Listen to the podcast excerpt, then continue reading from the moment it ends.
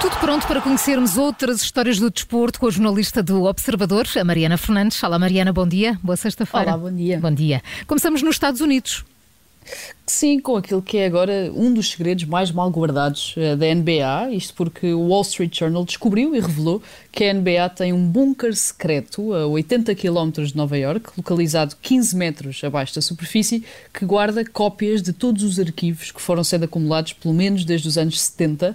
São 12 mil metros quadrados entre dois pisos uh, subterrâneos em Secaucus, Nova Jersey, com mais de 37 petabytes de dados, que é algo como 39 milhões de gigabytes, ou seja, o dobro do tamanho da coleção digital da Biblioteca do Congresso dos Estados Unidos. A melhor parte desta história, porém, é que nada que ali esteja naquele bunker é propriamente um segredo. Como assim? Então, mas, mas as imagens que, que estão guardadas são públicas, é isso? É isso, são as imagens que todos conhecemos, são os jogos de Kareem Abdul-Jabbar, de Michael Jordan, Kobe Bryant, até de nomes mais recentes, como LeBron James ou Stephen Curry. São os jogos mais emocionantes da história da NBA, são todos os playoffs, todas as finals, ou seja, tudo aquilo que podemos ver à distância de uns cliques uh, no YouTube.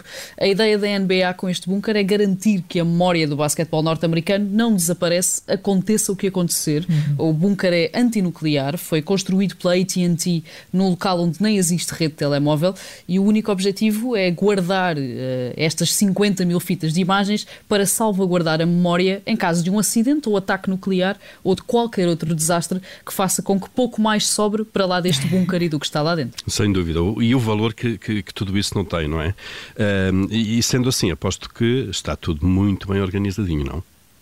Eh, não, e essa é outra das partes mais engraçadas da história. Então. Isto porque, segundo o Wall Street Journal, as imagens estão dispostas de forma ordenada, com códigos de barras e identificação, mas sem logótipos ou etiquetas. Isto porque, é preciso referir, a NBA não é a única empresa ou a única entidade a usufruir deste bunker. Ah, é Existem é outras que hum. também têm uh, os respectivos dados guardados, aparentemente para sempre, a 15 metros da superfície, o que significa que, entrando neste bunker em Secaucus, Nova Jersey, podemos encontrar um dos jogos mais míticos de Michael Jordan no meio de uns discos rígidos com umas páginas de Excel.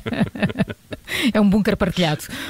oh, Mariana, passamos agora para a África e para um novo capítulo de uma história que continua a dar que falar. Até aposto Sim, que é vais verdade. falar. Ontem, ontem o João Gama contou aqui muito bem a história do Tunísia-Mali da CAN, onde o árbitro quis acabar com o jogo aos 85 minutos, reatou aos 87 para o terminar novamente antes dos 90 e depois a organização da competição ainda quis voltar ao relevado quando os treinadores já estavam nas conferências de imprensa, quando os jogadores até já estavam a fazer trabalho de recuperação com gelo, algo que foi naturalmente recusado.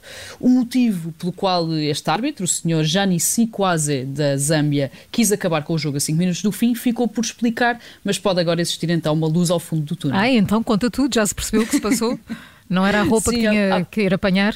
Exato, à partida existe pelo menos uma hipótese forte.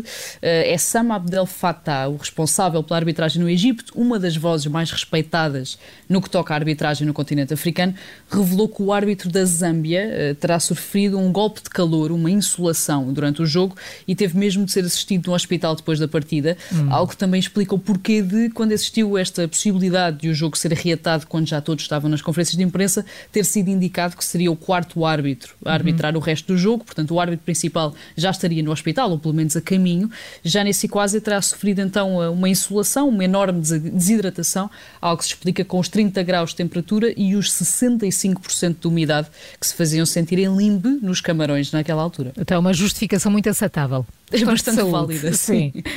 Terminamos nos Jogos Olímpicos de Inverno. Sim, que estão quase a arrancar, começam já dia no próximo 4, dia 4 é? de Sim. fevereiro em Pequim, eh, e como já foi aqui nosso tema também, Estados Unidos, Austrália, Canadá e Reino Unido vão eh, realizar um boicote diplomático a estes Jogos, ou seja, os atletas vão competir, mas nenhuma delegação oficial de cada país vai viajar para a China para assistir aos eventos.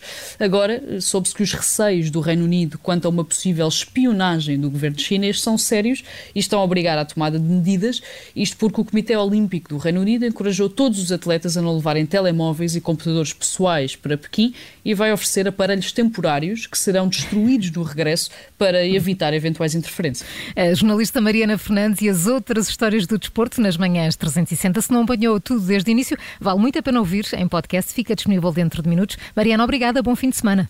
Bom fim de semana.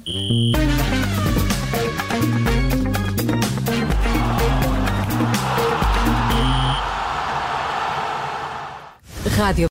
Obrigada por ter ouvido este podcast. Se gostou, pode subscrevê-lo, pode partilhá-lo e também pode ouvir a Rádio Observador online em 98.7 em Lisboa e em 98.4 no Porto.